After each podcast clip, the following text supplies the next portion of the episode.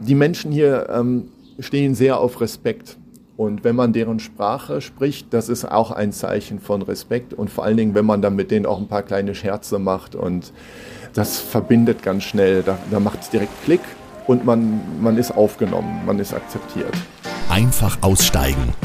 Der Auswanderer-Podcast.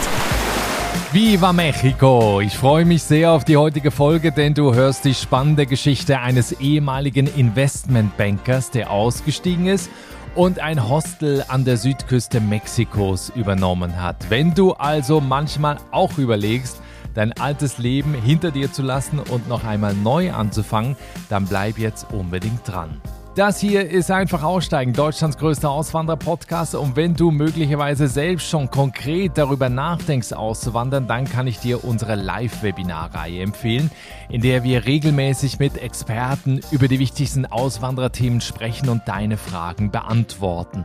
Bisher ging es um Gesundheitsabsicherung im Ausland, um das Thema Steuern bei der Auswanderung, um den Aufbau eines Online-Business und am kommenden Montag, den 9. Oktober, geht es weiter. Dann ist ein Sprachlernexperte zu Gast, der dir Tipps gibt, wie du intuitiv, mit Leichtigkeit und Spaß eine neue Sprache lernst. Denn du weißt, das ist der wichtigste Tipp all meiner Gäste hier im Podcast. Lern die Sprache des Landes, in das du auswandern willst. Wenn du beim kostenfreien Live-Webinar dabei sein möchtest, dann melde dich an. Link dazu gibt es in den Show Notes oder in der Folgenbeschreibung hier in der Podcast-App oder schau einfach vorbei auf meiner Webseite der Auswandererpodcast.com. Da gibt es auf der Startseite einen Banner zu den Live-Webinaren. Einfach draufklicken und anmelden. Mein Podcast. Heute geht es zurück nach Mexiko, dieses Mal an die Südküste und zwar nach Puerto Escondido. Beliebt ist die Region vor allem bei Surfern, die aus der ganzen Welt zum Wellenreiten dorthin kommen. 30.000 Menschen leben in Puerto Escondido direkt an der Pazifikküste. Das ist im mexikanischen Bundesstaat Oaxaca. Ich hoffe, ich habe das richtig ausgesprochen. Der Ort war lange Zeit ein Geheimtipp. Seit der Corona-Pandemie sind allerdings immer mehr Menschen dorthin gezogen. Und der Tourismus ist auch deutlich gewachsen. Mehr dazu hörst du auch gleich im Gespräch. Denn mein Podcast ist Erik Karl. Er lebt seit 2015 in diesem Urlaubsparadies und hat sich damit einen echten Traum erfüllt. In seinem alten Leben war Erik Investmentbanker und hat schon in Italien und Frankreich gelebt. In seinem neuen Leben führt er heute das Hostel Tower Bridge in eben Puerto Escondido, das bis zu 55 Gäste beherbergen kann. Das hört sich nicht nur nach einem kompletten Switch im Leben an, sondern das ist auch einer. Wie es dazu gekommen ist, wie das Leben im Surferparadies wirklich ist und was Erik erwartet hat, nachdem er das Hostel gekauft hat, ähm, das so mehr und mehr über auch seine Erfahrungen mit den Einheimischen hörst du jetzt. Herzlich willkommen im Podcast. Viele Grüße nach Mexiko. Hallo Erik. Hallo Nikolas.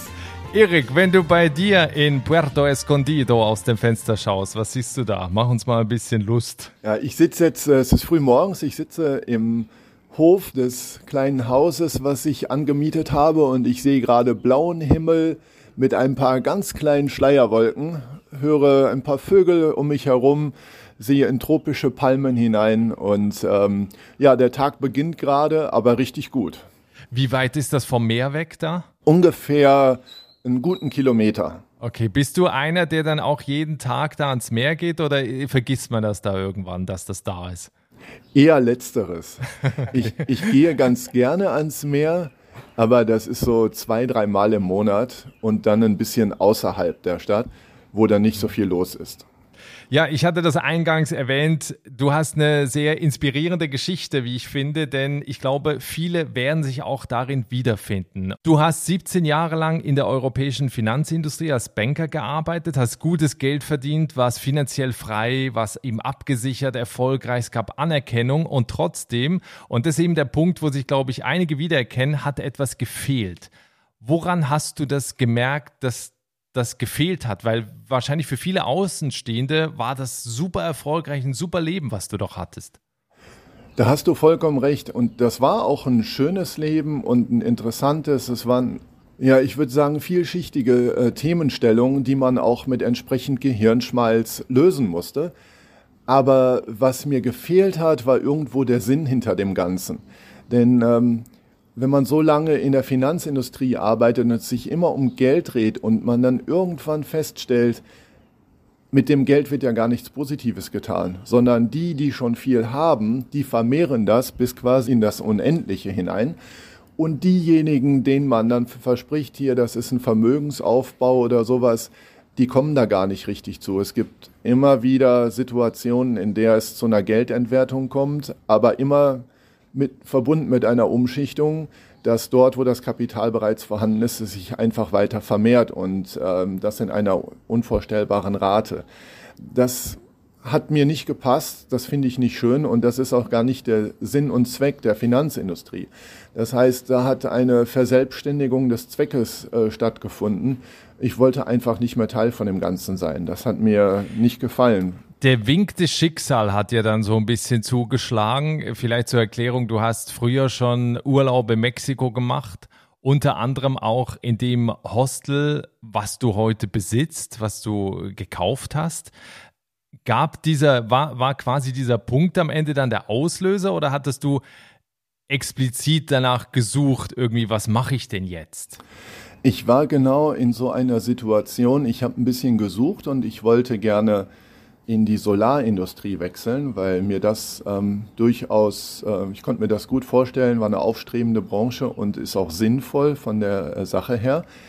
Und in diese Zeit hinein, wo ich wirklich meine Fühler ausgestreckt hatte und auch schon die ersten Gespräche geführt hatte, kam dann das Angebot von diesem Hostelbesitzer. Er sagte, ich kann nicht mehr, ähm, ich muss hier was anderes machen. Und äh, ihr, das heißt meine Ehefrau und ich, euch gefällt es doch, könnt ihr euch nicht vorstellen, hier einzusteigen oder das zu übernehmen. Darüber hatten wir dann ein, zwei Mal geschlafen und haben dann gesagt, ja, das ist eigentlich genau das, was uns gut tun würde, sowohl menschlich als auch äh, von der Perspektive her. Und dann haben wir den Deal gemacht. Also wie bist du vorgegangen? Wie schnell ging das? Aufgrund dessen, dass wir das quasi unter Freunden geregelt haben, ging das dann relativ reibungslos. Ähm, wir haben, wir sind zu einem Notar gegangen, haben einen Vertrag gemacht und äh, wir, wir hatten damals, wir standen noch in Lohn und Brot bei anderen Arbeitgebern, beziehungsweise meine Ex war auch selbstständig und wir mussten dann erstmal in Deutschland ein bisschen was abbauen und haben in der Zeit eine Managerin in mhm. Mexiko installiert. Die war dann zehn Monate hier, bis wir kommen konnten.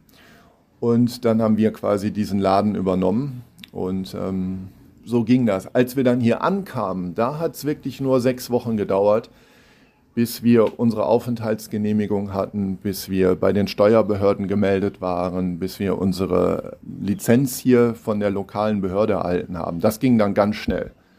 Da ist Mexiko unglaublich unbürokratisch und ähm, es funktioniert erstaunlich gut. In welchem Zustand war das Hostel, als ihr dahin gereist seid und dann quasi unterschrieben habt und dann die Schlüssel in den Händen hatten und, und da reingegangen seid? Wir kannten es ja schon vorher und wussten, worauf wir uns eingelassen hatten. Ähm, okay. die, die Basissubstanz war ganz okay. Das war nämlich ähm, ein ehemaliges Wohnhaus eines italienischen Paares. Die haben das in den 90er Jahren gebaut und auch sehr gut gebaut.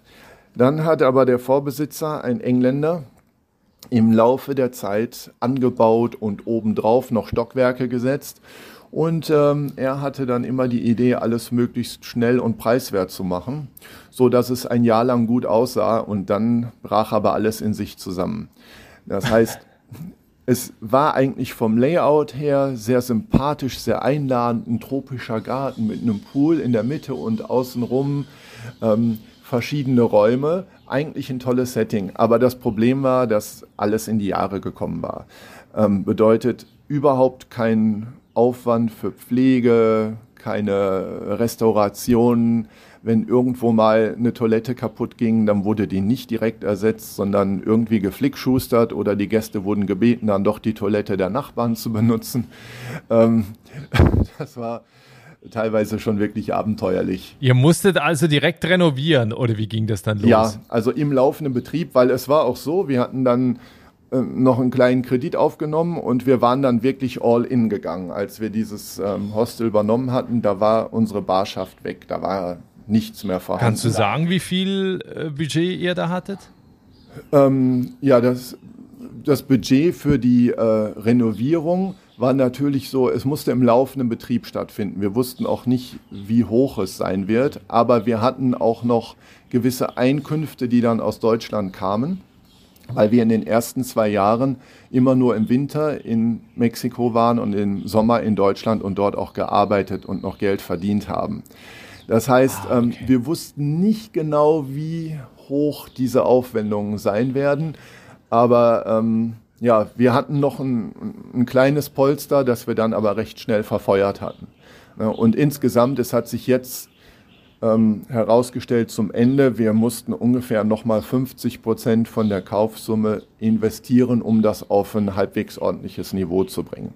Gab es da einen Moment, weil manchmal auch, also einige werden das auch kennen, ne? man, man äh, findet da so ein Angebot und schlägt sofort zu und hat ein gutes Gefühl und merkt dann plötzlich, ach du, hm, was habe ich denn jetzt da gekauft? Gab es diesen Moment oder habt ihr immer gedacht, okay, nein, das ist unser Ding, wir ziehen das jetzt bis zum Ende durch? Ja und nein. Die Situation war genau diese. Wir wussten, dass wir dort erstmal richtig tätig sein äh, müssen und auch, dass wir einen längeren Atem haben müssen. Nur war dann doch die Anzahl an Problemen, die auftauchten, unendlich. Das kann man sich zum Beispiel so vorstellen.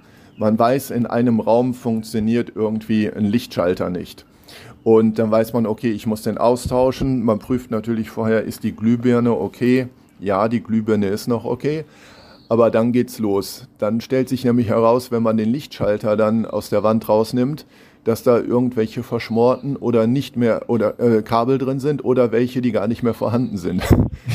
Und dann geht es nämlich los, dass man recht schnell dann doch mal die Wand aufstemmen muss oder gucken muss, wo kommt denn überhaupt die Versorgung her? Wie ist denn das aufgebaut? Und wenn man vorher ein ordentliches Wohnhaus hatte, mit einer ordentlichen Elektroverkabelung, die allerdings aus den 90er Jahren stammt, und dann obendrauf jemand ohne Sachverstand einfach noch zusätzliche Etagen gesetzt hat und das dann irgendwie verkabelt hat, so dass es zwar funktionierte, aber auf Dauer zu Überlastung, Überhitzung und verschmorten Kabeln führte. Und wenn dann irgendwas nicht mehr ging, ja, dann ging es halt nicht mehr. Dann mussten die Leute halt ohne Licht leben. Ne?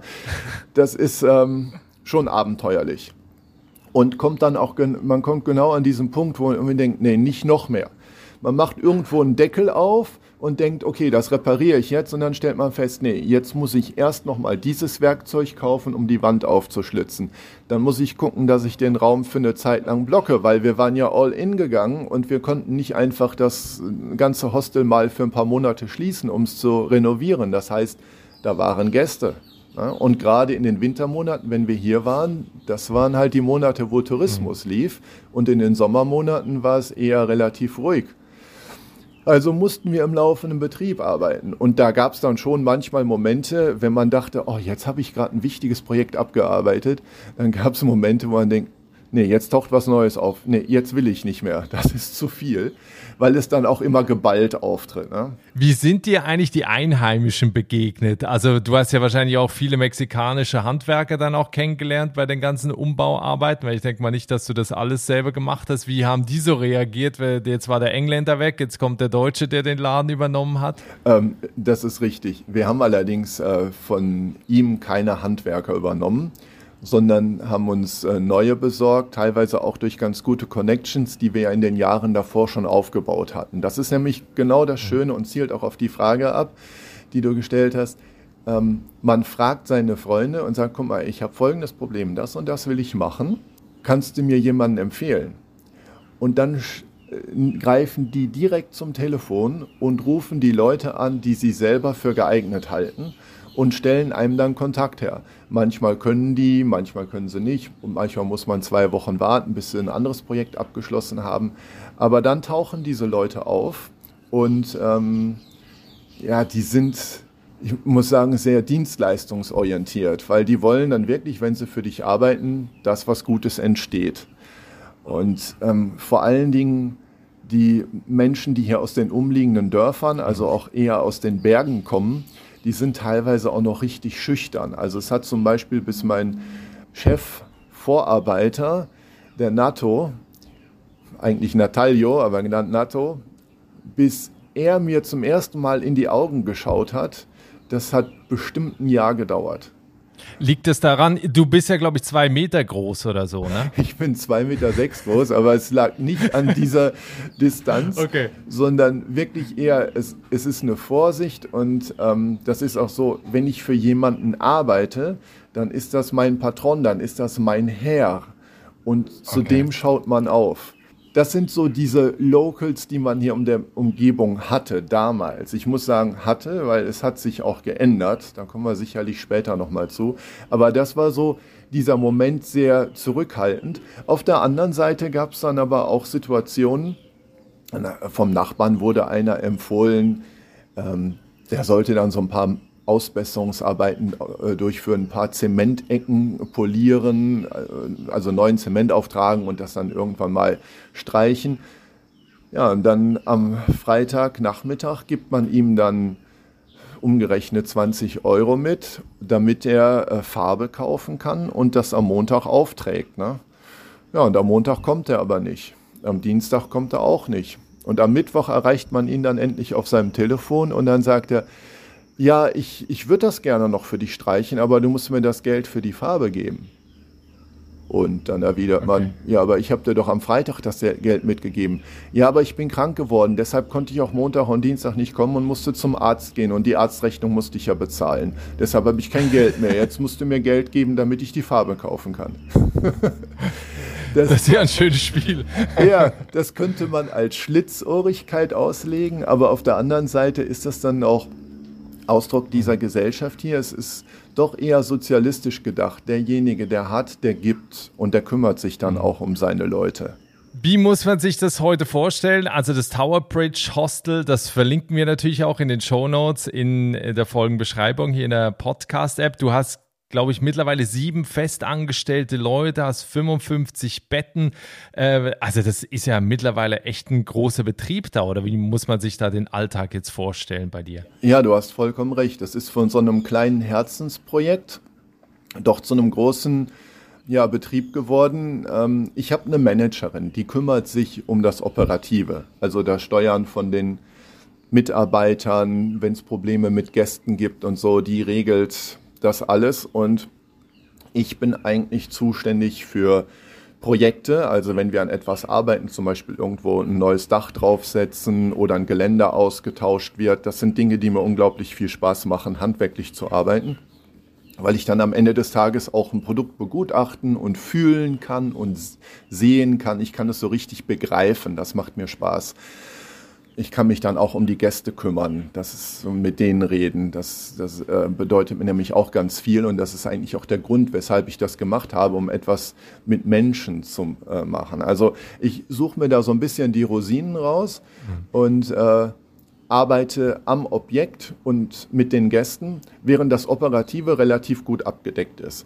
Dadurch habe ich dann auch ab und zu die Gelegenheit, einfach mal ähm, mich zurückzulehnen, die Füße wirklich im wahrsten Sinne des Wortes hochzulegen und einfach mal zu beobachten, was passiert denn hier gerade? Wie sind denn die Vibes? Was könnte man noch ändern? Und ähm, dabei kommen mir ähm, viele gute Ideen und ich erinnere mich dann immer wieder an den ersten, dann den Geschäftsführer der ersten Firma, in der ich gearbeitet habe, in, in Frankfurt. Der Matthias, der hat oft gesagt, Erik, das Wichtigste ist, was du als Verantwortlicher äh, tun kannst. Du musst dich in deinem Laden auskennen, aber du musst auch die Vision haben. Und dafür musst du dich zurücklehnen und auch in die Beobachtungsrolle springen, weil sonst kommst du nie so weit, dass du mal dir die Mütze eines Gastes aufsetzen kannst und überlegen, du findest etwas schön, aber der Gast vielleicht nicht das hat mir schon sehr imponiert und hat mich auch in meinem weiteren Leben ähm, sehr geleitet. Man muss wirklich äh, sich mal zurücknehmen und ähm, schauen, was passiert. Und dann kommen die Inspirationen und die Kreativität. Da hört jetzt wahrscheinlich jeder aufmerksam zu und denkt, oh geil, so ein Leben hätte ich auch gerne, wo ich mir quasi einen Tag freischaufel, um eine Inspiration zu bekommen. Ähm, ich wollte noch kurz fragen, weil du jetzt ja eben auch viel mit den Einheimischen ja alleine nur wegen des Umbaus ja zu tun hattest, gerade in der Anfangszeit. Wie ist denn dein Spanisch und wie gut äh, findest du, sollte man in Spanisch können, wenn man da lebt, wo du bist? Also als ich hierher kam, hatte ich nur irgendwie so ein paar Stunden Standardspanisch hinter mir. Also das war relativ mau.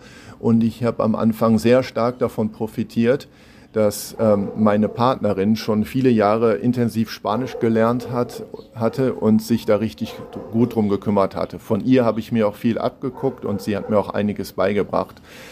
Natürlich ist es so, wenn man dann hier vor Ort ist und so quasi ins kalte Wasser gezwungen wird, weil von den Leuten hier spricht kaum jemand Englisch, ähm, dann kommt das relativ schnell. Inzwischen ist mhm. mein Spanisch natürlich auf einem ganz guten Niveau, natürlich auch mit einem äh, stark eingefärbten deutschen Akzent. Die Leute lachen immer, sagen dann, ach, du bist Deutscher. Aber die Kommunikation funktioniert ganz gut. Also das, äh, das, es ist auch eine schöne Sprache und ähm, je nachdem, mit wem ich rede, äh, benutze ich auch eine andere Sprache, um irgendwie anders rüberzukommen, was anderes auszudrücken. Alles, was so mit Gefühlen zu tun hat und mit Freude, mit positiven Ausdrücken, das ähm, klingt im Spanischen ganz anders. Und die Menschen hier ähm, stehen sehr auf Respekt. Und wenn man deren Sprache spricht, das ist auch ein Zeichen von Respekt. Und vor allen Dingen, wenn man dann mit denen auch ein paar kleine Scherze macht. Und ähm, das, das verbindet ganz schnell. Da, da macht es direkt Klick und man, man ist aufgenommen, man ist akzeptiert. Wenn man jetzt so sich, du kommst ursprünglich aus dem Rheinland, glaube ich, wenn man sich so diesen Wechsel nochmal vor Augen führt, aus dem Rheinland dann die, an die, in den Süden Mexikos, was sind so, du hast jetzt sehr viel eben auch so von der Mentalität gesprochen, was sind auch so generell im Alltag so die größten Unterschiede, wo du auch nach acht Jahren immer noch merkst, wow, krass, die machen das hier oder hier ist es wirklich komplett anders? Der große Unterschied hier ist, denke ich, dass Arbeit und Privatleben nicht so stark voneinander getrennt sind. Es kann sein, dass wenn man Verkäufer ist und das Kind geht normalerweise, zur Schule morgens, jetzt sind aber gerade Ferien. Was macht man mit dem Kind? Man nimmt es natürlich mit zur Arbeit. Dann spielt es irgendwo auf dem Boden in dem kleinen ähm, Klamottenladen, in dem die Leute arbeiten. Da spielt es irgendwo auf dem Boden mit ein paar Spielzeugautos oder teilweise bringt man auch die Oma mit, die sitzt dann in der Ecke auf dem Stuhl und spielt mit dem Kind. Das ist ein vollkommen normales Bild. Ist okay. dort, wo ich herkomme, unvorstellbar. Ne? Das wäre ein Affront. Hier ist das vollkommen normal. Ne? Oder ich habe auch Mitarbeiter, die wirklich super engagiert sind, die sich um den Laden kümmern, die, die dahinter stehen, aber die trotzdem ab und an einfach mal einen Tag nicht kommen und dann nachher sagen, ja du, ich hatte, ähm, meiner Frau ging es nicht so gut oder so. Die, die rufen dann zwar an oder schicken eine Nachricht, aber es kann sein, dass sie dann mal nicht kommen. Ne?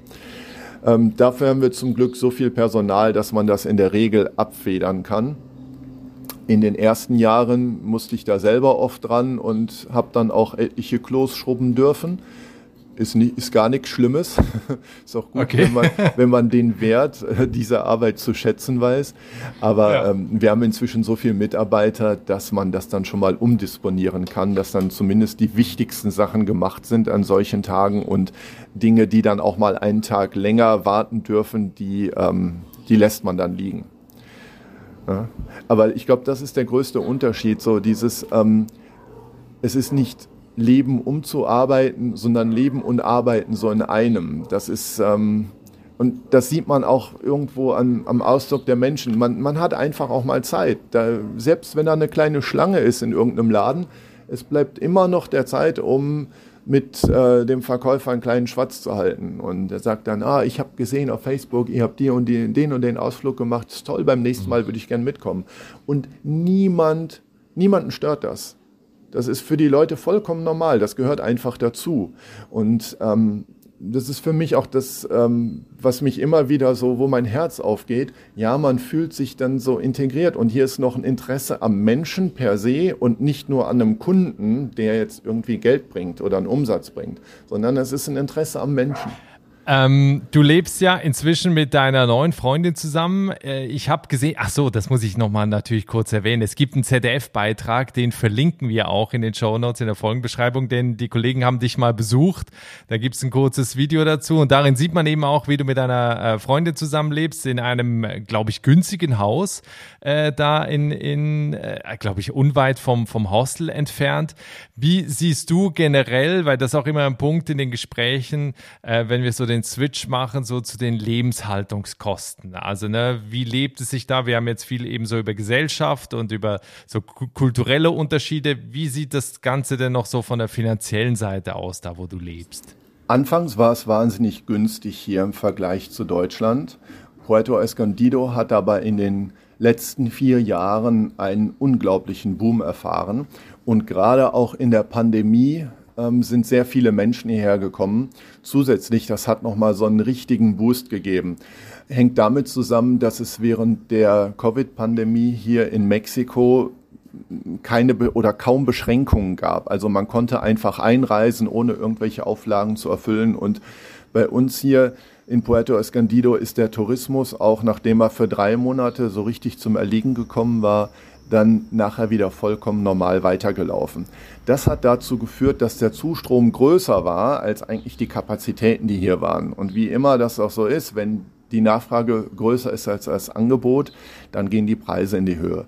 Und das ist hier auch passiert. Also es hat auch eine Gentrifizierung stattgefunden, so dass viele Mexikaner gezwungen waren, jetzt in günstigere Viertel, die etwas außerhalb liegen, zu ziehen und entweder man sagt hier die weißen Mexikaner, also reiche Mexikaner aus den großen Städten und auch viele Ausländer haben dann doch an der Küste sehr viel äh, Besitz erworben und hier auch Häuser gebaut und, und kleinere Projekte oder größere Projekte durchgeführt, wie Restaurants, ähm, Clubs und sowas. Das ist schon eine ganze Menge, was, äh, was die dort gebaut haben.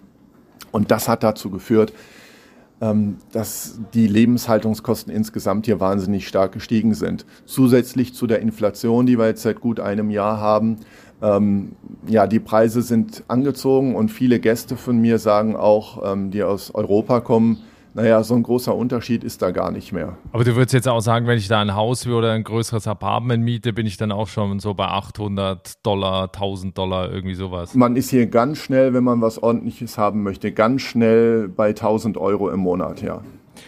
Ein Thema, was ja bei Mexiko immer wieder angesprochen wird oder wo es ja auch einige Vorurteile gibt, ist das Thema Sicherheit. Ähm, klar kann man jetzt nicht Mexiko-Stadt mit der Region vergleichen, wo du lebst, aber wie sicher fühlst du dich da?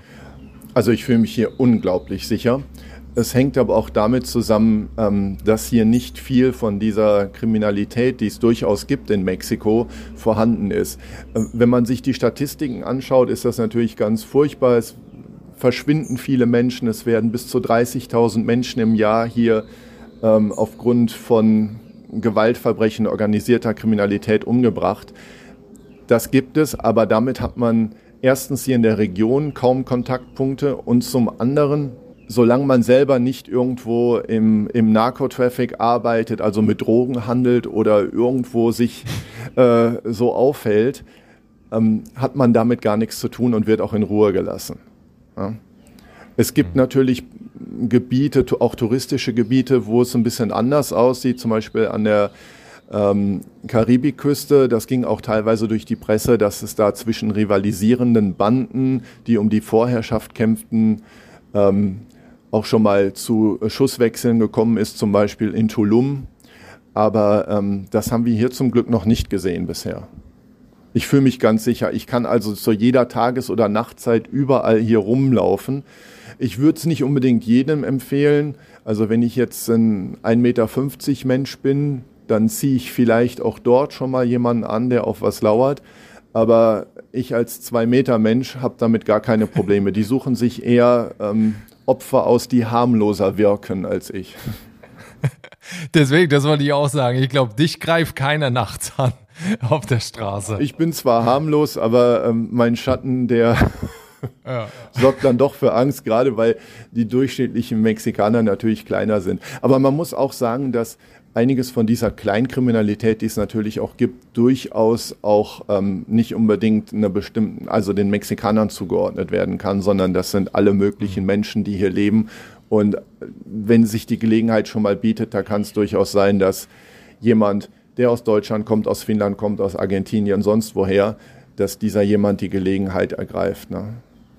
Für Leute, die jetzt zuhören, äh, bevor wir gleich noch zu den Tipps kommen, vielleicht vorher noch, was war, du lebst jetzt acht Jahre in Mexiko, was war bisher dein schönster Moment, wo du auch für dich so gesagt hast, genau deswegen bin ich hier und sitze nicht mehr in irgendeinem Bürogebäude und arbeite als Investmentbanker in Deutschland? Ja, der schönste Moment war eigentlich, das war so kurz vor der Pandemie, als ich gemerkt habe, dass diese ganzen Bestrebungen, das Hostel auf Vordermann zu bringen, dann doch gefruchtet haben und ich merkte, dass ich viel mehr Zeit hatte als vorher, um mich für eigen, um eigene Dinge zu kümmern.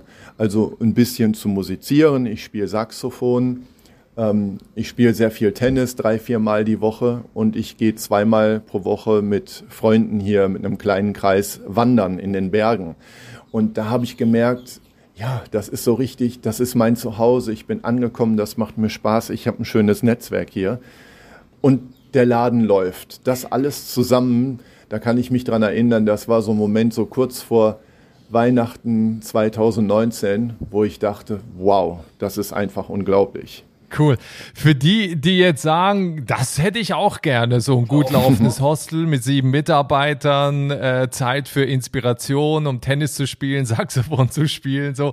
Was sind denn, also A, was sind die Tipps, die du Leuten mitgibst, die auch nach äh, Mexiko auswandern wollen? Und auf der anderen Seite, vielleicht kannst du auch noch sagen, was sind denn die Dinge, die die Leute dann eben nicht sehen, ne? Weil wir reden jetzt natürlich eben über das, wie es auch heute ist und was du für einen Luxus heute hast. Aber ne, mit welchen Entbehrungen ist das vielleicht dann auch damit verbunden gewesen? Mm, es ist eine Verschiebung der Werte. Man muss durchaus auch mal bereit sein, ähm, von dem europäischen Standard, den man kennt, zum Beispiel was jetzt das Wohnen angeht, was Fahrzeuge angeht und so einfach mal Abstand zu nehmen und auch mit etwas weniger zufrieden zu sein. Aber dafür gewinnt man viel Lebensqualität, sprich ein bisschen mehr Zeit. Man ist nicht immer so von dieser Effizienz, die man an den Tag legen muss, in Europa gepusht, sondern es ist eher so das Zwischenmenschliche, was einen hier inspiriert und antreibt. Also das ist eine Verschiebung der Werte, auf die man sich einstellen muss.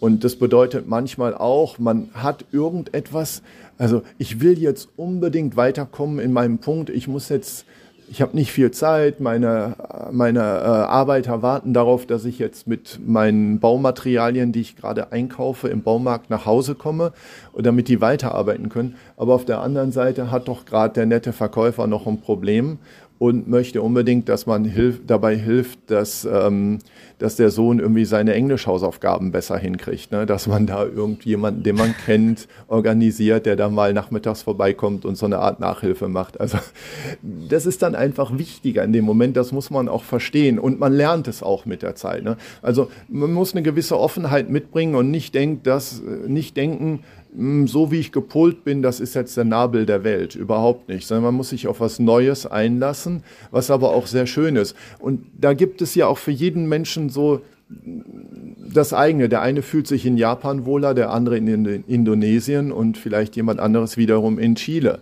Das muss man ausprobieren und deshalb muss man auch ein bisschen Zeit mitbringen. Also wenn man sagt, ich bin schon mal in Mexiko gewesen oder es interessiert mich, ich möchte dahin, dann muss man ein bisschen Zeit mitbringen ein bisschen Zeit, mal an verschiedene Orte reisen, dort ein paar Wochen leben und gucken, wie sich das anfühlt. Aber vor allen Dingen auch mit dieser Offenheit und nicht denken, nee, das ist ja anders, als ich es kenne, das gefällt mir nicht, sondern auch die Andersartigkeit mal wirklich sich darauf einlassen und zu erleben und gucken, was macht das denn mit mir? Weil diese Veränderungen, die sind graduell, die brauchen ein bisschen Zeit. Und ähm, man muss sich dabei selber beobachten. Das ist aber eher so ein Generalismus. Hier in Mexiko geht es vor allen Dingen darum, auf die Menschen zuzugehen und ähm, denen respektvoll zu begegnen und Zeit, Zeit für die Menschen zu haben. Das ist das Wichtigste überhaupt und das wird hier in dieser Gesellschaft noch relativ groß geschrieben. Ist man in den größeren Städten, hat sich das leider, muss man sagen, auch schon ein bisschen verändert, weil ich glaube, das ist auf der ganzen Welt nicht anders. Die die großen Firmen sind weltumspannend und da gelten dann schon noch andere Werte. Ne? Aber ähm, sobald man wieder außerhalb von der Corporate World ist oder in kleineren Unternehmen arbeitet, da gelten schon noch die Werte, die sowas wie Zeit, Freundschaft, Hilfsbereitschaft, ähm, die werden an erster Stelle gestellt. Ist auch interessant. Ein Mexikaner interessiert es zum Beispiel gar nicht, wenn sein Smartphone kaputt ist oder mal äh, einen Sprung hat oder sowas, ein Display ausgetauscht werden muss. Das sind so kleine Alltagsprobleme, die nicht wichtig sind. Es ist dramatischer, wenn ich mich gerade mit meinem Nachbarn verkracht habe oder mit, mit einem Freund. Das tut weh. Das ist das, was, äh, ähm, was hier das Leben ausmacht. Ja, ich habe äh, vor kurzem so einen Spruch gelesen, ihr habt die Uhren, wir haben die Zeit. Ich glaube, das würde da wahrscheinlich auch ganz gut passen. Absolut, absolut, ja. Ähm, Gibt es denn irgendwas, wo, wo du sagst, da ist Potenzial, da sind irgendwie Jobs da, das ist irgendwie, oder mach hier noch ein Hostel auf, weil das läuft hier Bombe? Oder also gibt es da was, wo du noch ein Potenzial siehst, wo du sagst, ja, das braucht es hier? Der Tourismus ist natürlich der treibende Faktor hier. Es gibt immer wieder Nischen, die interessant sind. Zum Beispiel ist Puerto Escondido jetzt so groß geworden, dass das, wofür es bekannt ist, gar nicht mehr gut funktioniert, nämlich das Surfen. Wenn ich ein, ein A-Klasse Surfer bin, dann finde okay. ich hier noch gute Bedingungen, weil es gibt einen riesigen Strand mit einer großen, aber auch sehr gefährlichen Welle. Wenn man Beginner ist oder so ein bisschen fortgeschritten, dann sind die Möglichkeiten hier schon räumlich begrenzt. Und da gibt es dann auch so ein Kompetenzgerangel teilweise mit den lokalen Surflehrern, die dann nicht wollen, dass äh, irgendwelche fremden Leute ihre Wellen nehmen. Ne? Und ähm, mir wurden da, ich bin selber kein Surfer, aber mir wurden da schon sehr unschöne Dinge berichtet. Es gibt aber an der ganzen Küste hier Orte mit guten Bedingungen. Man merkt auch so ein bisschen, dass äh, manche Leute sich jetzt aus den Städten rausorientieren und eher in so kleineren Siedlungen anfangen, was aufzubauen. Ähm, und wem das liegt, also wer sagt, ich möchte eher in der Natur sein, ich brauche nicht unbedingt die großen Einkaufsmöglichkeiten, einen richtig großen Supermarkt um die Ecke oder die Nightclubs am Strand, sondern möchte eher für mich sein und vielleicht so in dem Bereich Surfer oder auch ähm, Wandern, Hiking, Yoga, irgendwie sowas in der Richtung anbieten. Da gibt es noch viele Möglichkeiten, weil der Zustrom hier an die Küste ist ungebrochen. Es wird eher noch mehr als weniger. Und ähm, da sehe ich Möglichkeiten, hier noch was zu tun in Mexiko. Aber es ist schon auf den Tourismus äh, beschränkt. Wer hingegen sagt, ich möchte einfach ein schönes Leben führen und ich habe meine Einkünfte ähm, durch meine Arbeit, die ich am Computer erziele, für den bietet das natürlich auch gute Möglichkeiten, äh, hier einfach zu leben. Relativ preisgünstig, sage ich noch, vielleicht paar Prozent billiger als in Europa, aber in einem schönen Klima und in einer tollen Umgebung.